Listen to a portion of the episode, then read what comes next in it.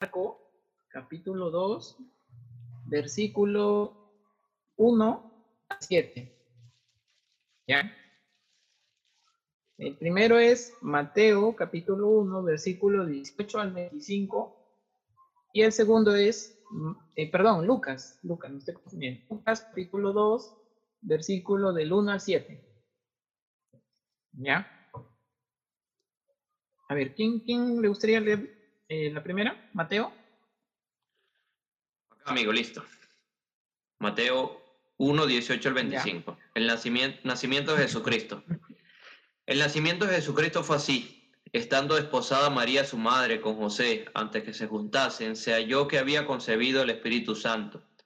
José, su marido, como era justo y no quería infamarla, quiso dejarla secretamente. Y pensando él en esto, he aquí un ángel del Señor le apareció en sueños y le dijo, José, hijo de David, no temas recibir a María, tu mujer, porque lo que en ella es engendrado el Espíritu Santo es y dará luz un hijo y llamará su nombre Jesús, porque él salvará a su pueblo de, de sus pecados. Todo esto aconteció para que se cumpliese lo dicho por el Señor por medio del profeta cuando dijo, He aquí una virgen concebirá y dará luz a un hijo y llamará su nombre Emmanuel, que traducido es Dios con nosotros. Y despertando José del sueño, hizo como el ángel del Señor le había mandado y recibió a su mujer pero no la conoció hasta que dio a luz a su hijo primogénito y le puso por nombre Jesús. Marco, y perdón, Lucas. Lucas 2, a ver una señorita. ¿Quién de las señoritas se anima a leer Lucas 2 del 1 al 7?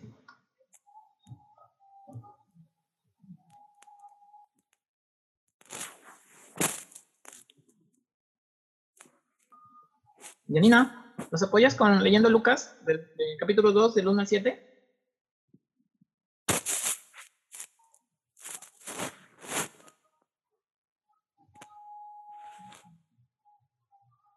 Yanina.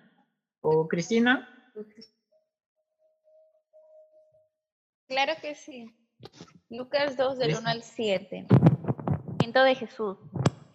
Aconteció en aquellos días que se promulgó un edicto de parte de Augusto César, que todo el mundo fuese empadronado.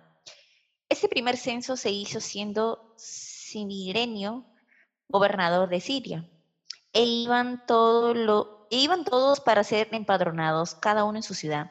Y José subió de Galilea, de la ciudad de Nazaret a Judea, a la ciudad de David, que se llama Belén, por cuanto era la casa y familia de David para ser empadronado con María, su mujer, de esposa, esposa con él, la cual estaba en sí.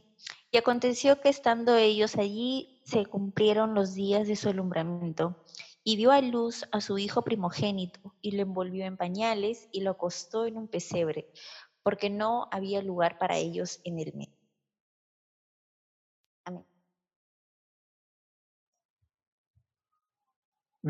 Sí. Gracias, Cristina. Eh, bien. Eh, voy a leer Juan, capítulo 1, versículo 9, que dice, aquella luz verdadera que alumbra a todo hombre venía a este mundo. Es una, una, digamos, resumen así súper breve de lo que hemos leído anteriormente. ¿Ya? Lo leo nuevamente. Dice, eh, Juan, capítulo 1, versículo 1 dice, aquella luz verdadera que alumbra a todo hombre venía a este mundo. ¿Ya? Eh, la vez pasada les comenté un poquito, ¿no? De cómo es que se dio este periodo en el cual eh, aquel bebé que estamos leyendo eh, venía a este mundo, ¿no? Habían pasado un periodo de cerca de 400 años desde el Antiguo Testamento hasta el Nuevo Testamento, hasta, hasta el día de Cristo un periodo de silencio, un periodo donde no hubo revelaciones. Y aquí, en este punto, eh, iba a haber un cambio radical, un cambio total. Estaba, digamos así, en un periodo de oscuridad y todo eso iba a cambiar. Aquel creador, aquel Dios, aquel autor eh, de todo lo que vemos escrito en el Antiguo Testamento, eh, iba a tomar la forma de un bebé. Y esto era un acontecimiento trascendental, un acontecimiento importante, ¿no? Y como muchos dicen, ¿no? Tan trascendental fue que dividió la historia en dos partes, ¿no? Antes de Cristo y después de Cristo, ¿no? Dicen así. Y esta luz, que así lo describe Juan, eh, venía a este mundo. Y esto era algo importantísimo, un acontecimiento que hasta el día de hoy iba a cambiar la historia, iba a cambiar a la humanidad, iba a cambiar a todas las personas, a todos. Entonces, esto era, no era cualquier acontecimiento, era un acontecimiento eh, bastante importante. Ahora, ¿cómo se da esto? ¿Y qué relación tiene con las preguntas que yo les he estado haciendo? Si nos hemos dado cuenta, en, tanto en los pasajes de Mateo como en Lucas, aquella luz, aquel Dios encarnado, como, como se menciona también acerca de, Cristo, eh, venía en condiciones para nada fáciles, ¿verdad? Ya lo hemos leído, ¿no? Vemos, por ejemplo, en Mateo, eh, una situación muy complicada, ¿verdad? Vemos a, José, ¿no? A José dudando, a José eh, pensando, ¿no? Dejarlo, dejar a, María de manera secreta, porque pensaba él que María estaba esperando un bebé de otra persona, ¿no? Entonces, él pensaba que María le había engañado, ¿no? Pero él acá nos dice que era justo, ya no quería difamarla. Entonces, él pensó dejarla así de manera secreta. Entonces ahí vemos una situación muy complicada, ¿verdad? Y, es muy, muy realmente eh, difícil eh, para José, ¿no? Y en Lucas vemos también otra situación. Además de todo eso que pasaba, vemos otra situación bastante eh, complicada, ¿no? Acá nos dice que iba a haber un, un censo y que cada uno de los ciudadanos tenían que ir a su respectiva ciudad, ¿no? Es como que, por ejemplo, actualmente, ¿no? Si hicieran un censo, cada uno de nosotros, eh, si estuviéramos ese tiempo, ¿no? Tendríamos que irnos a nuestra ciudad, ¿no? En mi caso, ¿no? Eh, por ejemplo, vengo de Tumbes, tendría que irme a Tumbes, ¿no? Quizá alguno de ustedes, ¿no? Tal vez tendrían que, si son de otras ciudades, tendrían que ir a otras ciudades, los que no, pues, ¿no? Se quedan aquí, y así. Entonces, acá era eh, complicado, ¿por qué? Porque no habían carros, la movilidad no era fácil, no eran lugares seguros. Tú, para viajar en esos tiempos, tenían que ir en grupos, porque si viajaban solos, se exponían a que sean asaltados, ¿no? a que sean golpeados o peor aún, a que sean asesinados. ¿no? Eran tiempos también muy peligrosos. Entonces, tenían que ir en grupos. ¿Qué complicaba más aún la situación? de que como había una movilización tan grande, muchos de los hospedajes, de los lugares en donde eh, la, gente acogía a, extranjeros, estaban ocupados, porque por ser viajes largos tenían que ser paradas, tenían que quedarse en, determinados lugares a lo largo de, su trayecto. Entonces, eh, no había lugar, era muy difícil. Y aquí vemos esto añadido. María eh, José y María no tenían dónde quedarse, no había un lugar. ¿Dónde ahora? ¿Dónde encontramos? Todos estaban ocupados. Pero ¿qué pasó? Encontraron un lugar en un establo. Es, lo, lo, que había, ¿no? Y fue allí donde nació Cristo en un pesebre. Aquella luz que nos habla Juan, aquella luz, aquel creador, aquel Dios eterno, nací en un pesebre. ¿En lo que es un pesebre? Un pesebre es un, digamos, un, como un plato, digamos, largo, ¿no? Donde ahí se, echaba el alimento para que de ahí coman los animales. O sea, no era tampoco un, un lugar así tan, tan bonito, ¿no? Como para poner ahí a un, a un bebé. Y se imaginan, ¿no? Quizá hoy con las preguntas que yo les he hecho, pensar, ¿no? ¿Qué proyecciones tenemos, ¿no? ¿Cómo, cómo es que, qué expectativas tenemos? ¿Cómo nos prepararíamos? Y yo les preguntaría, ¿no? José y María quizá tenían esa expectativa, quizá tenían, eh, en ellos estaba el prepararse de esa forma, así, eh, sin, sin esperarse, ¿no? Lo que sucedería. Seguramente ellos ya habían pensado qué hacer, pero estas circunstancias tan complicadas y difíciles los llevaron a, salir, digamos, de todos los planes o expectativas que ellos tenían. Y, de todos los sueños que quizá ellos tenían, ¿no? Con respecto a, su bebé, ¿no? Eh, de, darle todo lo necesario, que no le falte nada, así como muchos de nosotros hemos pensado, ¿no? Hemos pensado en los pañales, hemos pensado en la leche, hemos pensado en la alegría, nos traería el nacimiento de este niño, eh, en, las responsabilidades también, ¿no? Y, si en algo podríamos todo juntar en uno solo, eh, resumir en solo, podemos decir que siempre tendríamos como expectativa y, como preparación, ¿para qué? para, qué fin? Para darle algo bueno, ¿no? Para darle lo mejor, para que nada le faltase, ¿no? Es en eso resumiríamos. En el caso de, de Cristo no fue así. Y este eh, Cristo, no era eh, un, un, bebé común, era el Salvador. ¿no? ¿Y, qué nos dice en Mateo que hemos leído en, el versículo 23? Dice, aquí una virgen concebirá y dará a luz un hijo y llamará su nombre Emmanuel, que significa Dios con nosotros. Aquel Dios eh, que en el Antiguo Testamento solamente era visto por sueños, por sonidos o por apariciones, este Dios iba a descender, se iba a encarnar, a tomar forma humana, iba a venir. Este, este mismo Evito nació en esas circunstancias tan difíciles, eh, podríamos incluso decir tan penosas, tan tristes, que ningún ser humano realmente, como padre, como madre, se esperaría, ¿verdad? pero este bebito marcaría eh, un antes y un después, un tiempo de oscuridad y un tiempo de luz. ¿Y cuál era el propósito de este bebé? Era el propósito por el cual vendría este, este bebé, ¿no? Por ejemplo, hay muchas profecías que nos hablan acerca del nacimiento de Cristo pero una de las más significativas, de lo que más conocemos, eh, es, por ejemplo, Isaías 33. En el versículo 4 nos dice uno de los propósitos que cumpliría. ¿no? Dice, ciertamente llevó él nuestras enfermedades y sufrió nuestros dolores, y nosotros le tuvimos por astado, por herido de Dios y abatido.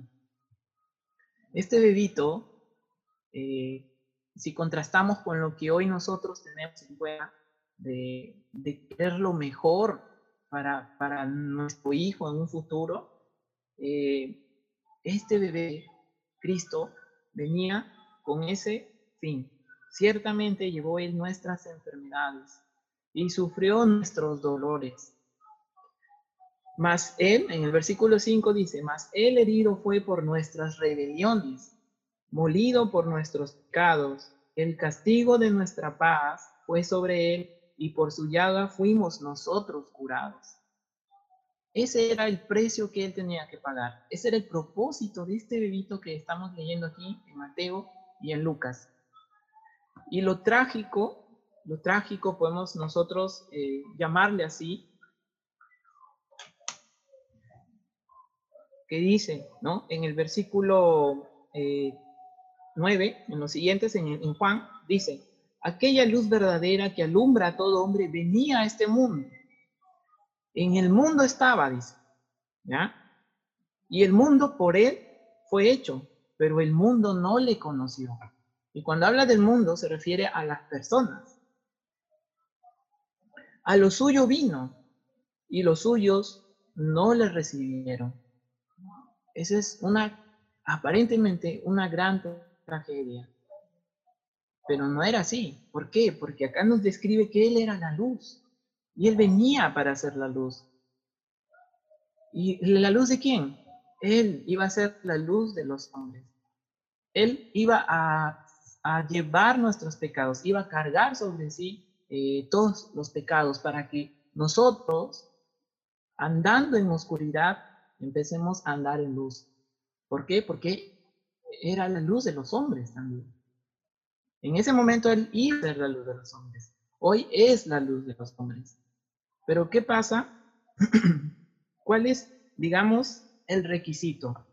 Mas a todos los que le recibieron, a los que creen en su nombre, les dio potestad de ser hechos hijos de Dios. Nuevamente, más a todos los que le recibieron, a los que creen en su nombre, les dio potestad de ser hechos hijos de Dios. Entonces, si nosotros creemos en, en este Cristo, nosotros realmente eh, vamos a formar parte de la familia de Dios. Vamos a ser llamados también hijos de Dios. Y como dice la palabra, vamos a ser coherederos. Ahora la pregunta es, quizá tú compartirías lo mismo que aquellas eh, personas en donde se dice, ¿no? En el mundo estaba y el mundo por, por él fue hecho, pero el mundo no le conoció. Y la pregunta sería, ¿tú le conoces o no le conoces? ¿Qué significa para ti leer Mateo o Lucas, como hoy hemos leído? Eh, viéndolo aquí en esta primera etapa, ¿qué expectativas te generaría aquí ver a Cristo siendo bebé? Y si seguimos nosotros leyendo eh, los capítulos de Mateo, de Lucas, vamos a ir viendo ese desarrollo. Y la pregunta sería, ¿creeríamos finalmente en toda esa obra? Porque aquella luz vino en esas condiciones tan penosas. Pero aún así, Él ahora, hoy en día, nos va a sacar de la luz. Si es que tú crees en la obra de Él. Y si quieres conocerle, pues bien, ¿no? Tenemos la palabra de Dios. Aquí Él se ha revelado y se ha mostrado para poder conocerlo. Así que lo que yo quiero eh, hacer es invitarte, si es que aún no lo has hecho, a que puedas tú eh, tener y tomar este camino, tomar eh, esta decisión. Y si no le conoces, pues ya puedes conocerle por medio de la palabra, puedes conocerle por medio de, de la iglesia, como estamos aquí ahora por medio de este grupo, por medio de, del congregar los domingos. Hoy, hoy, ahora no lo estamos haciendo, Dios mediante pronto, ahora estamos aquí. Pero tienes la oportunidad y las puertas están abiertas. Así que, ¿qué decides tú? Decides ese camino de oscuridad, ese camino de dolor, de tristeza, de llanto, de tal vez errores, o, o, quieres tomar ese camino de salvación, quieres tomar ese camino eh, en donde tú te encontrarás con aquel Cristo que acá estamos viendo y, tendrás y recibirás esa luz, porque Cristo es esa luz. Y solo en Él vas a encontrar esa luz, en nadie más. Y solo en Él vas a encontrar esa acción. Así que, ¿qué prefieres tú? Entonces, te animo a que tú hoy en día creas en Él y seas esa luz en la oscuridad, porque para eso nosotros estamos llamados, para hacer luz en la oscuridad. Así como Cristo aquí vino para hacer la luz del mundo, hoy, si tú crees vas a ser la luz en el mundo también. Entonces, eh, les animo a todos, a los que conocemos y a los que recién estamos conociendo y a los que estamos por ahí empezando a seguir aprendiendo más de para hacer esa luz en el mundo.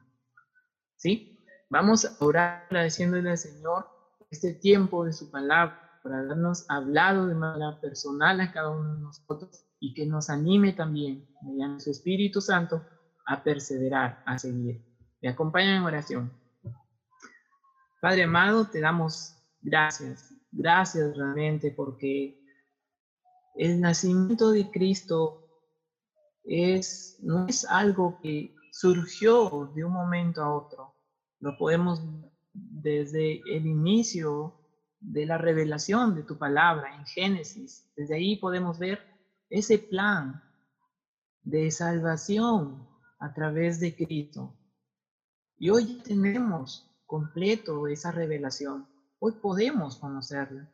Y hoy, Señor, eh, te pedimos que nos guíes, Señor, que nos acompañes eh, en este pasaje de Mateo a seguir cada semana, ir conociendo más y más acerca de Cristo. Quizá desconocido aún para nosotros, quizá ya lo conocemos un poco más, o quizá ya lo conocemos. Y que esto, Señor, sirva para reafirmarnos, que sirva para que nos motive, nos aliente, o que si aún no lo conocemos, que nos sirva realmente para ver la abundancia que hay, la riqueza que hay en Cristo, todas las bondades y todas las cosas buenas que encontramos en Cristo. Ayúdanos, Señor, aquí nosotros, en cada uno de los que estamos presentes ahora, a poder creer estas palabras, a poder eh, confiar en tu revelación, a poder confiar en lo que tú nos has prometido, porque Cristo es el cumplimiento de muchas promesas y aún faltan más, pero danos esa fe necesaria para poder creer y para poder sujetarnos y para poder dejar atrás esa oscuridad en la que quizá hoy estamos.